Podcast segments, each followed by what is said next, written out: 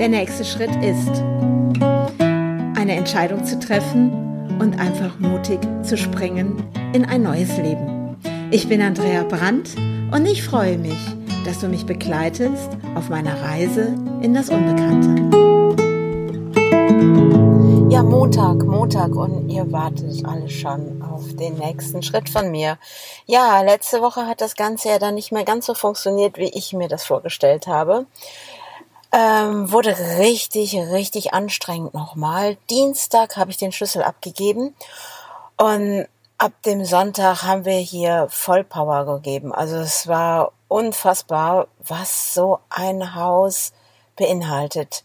In irgendeinem Winkel findest du doch noch etwas und wow. Also, also ich kann jetzt erstmal sagen, ich sitze jetzt hier in Borkenberge heißt das. Da haben die Dachzeltnomaden am Wochenende das Dachzeltdorf ja, verkündet und vorgestellt. Und ich bin dann am Dienstag mit meinen beiden Söhnen hier in diese Richtung gefahren und war seitdem ja einfach nur gar mental müde, mental wirklich fertig, konnte kaum noch denken, auch körperlich fertig, Füße haben wehgetan von der Schlepperei. Ja, ich will jetzt ja nicht so viel rumjammern, aber ich kann nur eins sagen. Es ist wirklich ein Unterschied, wirklich ein Haus, also umzuziehen, Dinge in die Hand zu nehmen, wo man dann auch mal sagt, ach, weißt du, hm, ach komm, das nimmst du noch mit, packst in den und den Karton. Und diesmal war es ja wirklich so, wegschmeißen oder verschenken oder verkaufen. Eins war komplett klar, du kannst es nicht mitnehmen. Ja, und das macht auch emotional ganz schön was mit einem. Weil es gibt schon Dinge, wo ich dran hänge, wo es einfach auch eine emotionale Verbindung gab besonders auch zu unserem Esstisch. Ich habe ja die Tage davor noch unsere Fotoalben ja auseinandergenommen und geguckt, was behalte ich, was behalte ich nicht. War echt interessant, weil gerade so alles, was mit meinen Kindern zusammenhing, konnte ich so gar nicht gut weggeben. Die habe ich jetzt auch in einen Karton gepackt und habe die zu einer Freundin gebracht. Also die schlummern jetzt doch auf einem Dachboden, genauso wie meine Steuer. Und die ich ja zehn Jahre lang aufbewahren muss. Und äh, ja, und einfach auch unser Esstisch, weil das wurde mir über die Fotos dann irgendwann nochmal klar, was dieser Esstisch einfach auch für eine Bedeutung hat. Das ist ja nicht nur einfach ein Tisch, sondern ja, an diesem Tisch ist Geschichte passiert. Ne? Das ist so Dennis als Baby, wie er dran gesessen hat. Ne? Dann der Till und äh, Geburtstagsfeiern, hier eine Feier, Freunde, die gekommen sind. Dann habe ich damals, als ich in Köln aus unserem Haus ausgezogen bin, in eine kleine Wohnung meiner italienischen Freundin, die unter mir gewohnt hat, die hat dann den Tisch bekommen. Und dann war immer groß so Familienfeste da auch und wir haben da oft dran gesessen, haben unseren Partyservice, haben wir ganz viel da dran gearbeitet. Also es ist schon interessant, wie ein Gegenstand eine Geschichte hat und wie wir emotional verbunden sind mit solchen Gegenständen und es ist ein Gegenstand. Und dieser Gegenstand ist wirklich bis auf den letzten Tag noch bei uns geblieben. Ich hatte wirklich Sorge, ich habe nachher wirklich alles super, super gut wegbekommen, außer diesen Tisch. Und ja, und den Dienstag, also den Montag, bevor den Dienstag wir abgeben mussten, haben wir tatsächlich jemanden gefunden von den Dachzeltnomaden und ich bin so happy. Der hat jetzt diesen Tisch genommen und hat den auch noch abgeholt an dem Montag und hat uns noch abends Fotos geschickt, wie er den abgeschliffen hat und wie wunderschön dieser Tisch einfach ist. Und ich bin so dankbar, dass dieser Tisch jetzt neu Geschichte schreiben darf. In einer Familie mit coolen Jungs und was sich daran alles ereignen darf. Und wie so ein Tisch doch auch ja Kommunikation ist und das Wir zusammenbringt. Die Menschen in einer Familie, Freunde und was für eine Symbolkraft einfach so ein Tisch haben kann. Das ist schon ziemlich verrückt. Ja, und dann wurde es nochmal Dienstagmorgen, puh, 5 Uhr aufgestanden. Ja, noch den Rest raus. Ich habe noch Dinge weggebracht zum Containerdienst. Also ich weiß nicht, in diesem Polo, was da auch alles reingepasst hat, wie viel Furten ich da einfach auch weggebracht habe, wie viel Müll wir auch produzieren. Ja, ohne Worte einfach, ohne Worte. Ja, und dann kam irgendwann auch mein Vermieter und ja, Schlüsselübergabe. Ja, mir ist an dem Morgen dann auch noch was Blödes passiert. ich habe ja so, so auf den Treppenstufen so Treppenschoner gehabt, so Teppiche. Erstmal, dass die Hunde nicht ausrutschen, dass es keine Kratzer gibt. Naja, und die waren festgeklebt, ne? Hm, super. Und ausgerechnet letzte Stufe, als ich dieses letzte Teppichding da abgezogen habe, reißt mir doch der Kleber ein Stück aus der Holzstufe raus. Also morgens um 6 Uhr ist es nicht witzig, besonders wenn man eh schon so fertig ist. Ich hätte heulen können. Ich habe gedacht, hey, das muss doch jetzt nicht sein. Ach, mein Vermieter war dann ganz nett und hat gesagt, Andrea, das ist ein Versicherungsfall. Ja, das gebe ich jetzt noch an die Versicherung weiter und ja, dann haben wir den Schlüssel abgegeben. Und ich sage einfach mal, die Stimmung auch zwischen mir und meinen Söhnen, die war schon ziemlich, ja, also wir haben dann zwischendurch nicht immer so freundliche Worte zueinander. Also man merkt, dass es emotional echt rockt und dass man auch an seine Grenzen gekommen ist körperlich und das war dann schon echt eine Nummer am Dienstagmorgen. Ja, und dann Schlüssel abgegeben und dann sind die Jungs schon vorgefahren.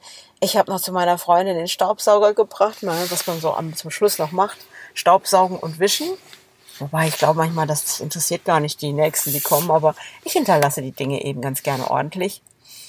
Ja, und dann saß ich im Auto und ich schau mal, ob ich habe dann äh, noch eine Aufnahme gemacht auf meinem Handy. Ich muss mal gucken, ob ich die dann auch vielleicht nachher noch hochlade, also so als Nachhinein und hab dann oh, jetzt ist jetzt gerade eine Sirene hier zugange. Naja, die nehmen wir jetzt einfach mit rein, falls ihr die überhaupt hören könnt.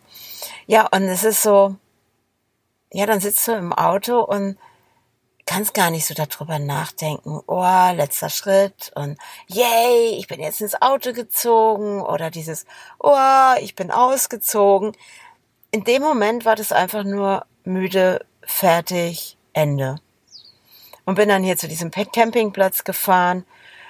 Wir haben dann noch gebaut am Caddy, sind noch zum guten Freund hier in der Nähe gefahren und ach, ich, mein Gehirn hat auch nicht mehr so richtig funktioniert. Dann habe ich noch einen Fehler gemacht. Ich habe so Schwerlastauszüge gekauft gehabt. Da haben wir dann noch rumgesägt, gemacht, getan an dem Dienstag. Also ich sage einfach mal körperlich Ende.